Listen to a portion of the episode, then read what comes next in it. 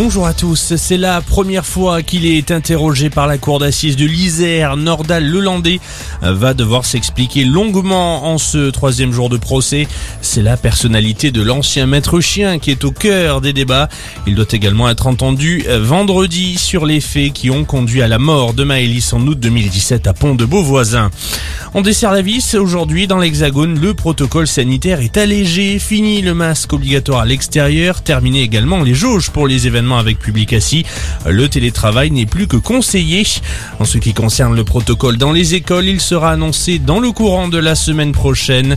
Annoncé aujourd'hui le porte-parole du gouvernement Gabriel Attal. Il n'existe en aucun cas de système pour optimiser le profit. Les mots du nouveau PDG d'Orpea devant la commission des affaires sociales de l'Assemblée nationale.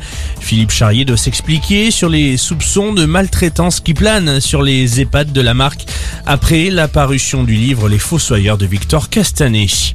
La Fondation Abbé Pierre a présenté aujourd'hui son dernier rapport sur le mal logement avec en ligne de mire le bilan du quinquennat d'Emmanuel Macron dans le domaine.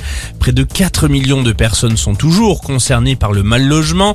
Le nombre de sans domicile fixe a également fortement augmenté. Près d'un Français sur six aurait du mal à payer son loyer.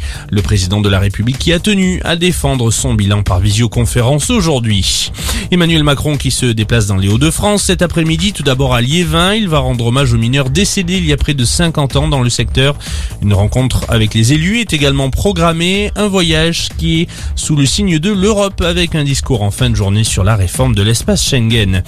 Et puis alerte rouge cyclone activée à la Réunion en cause l'ouragan Batsirai. Des vents jusqu'à 150 km heure sont attendus. La vigilance élevée devrait rester en vigueur au moins jusqu'à demain. Très bel après-midi à tous.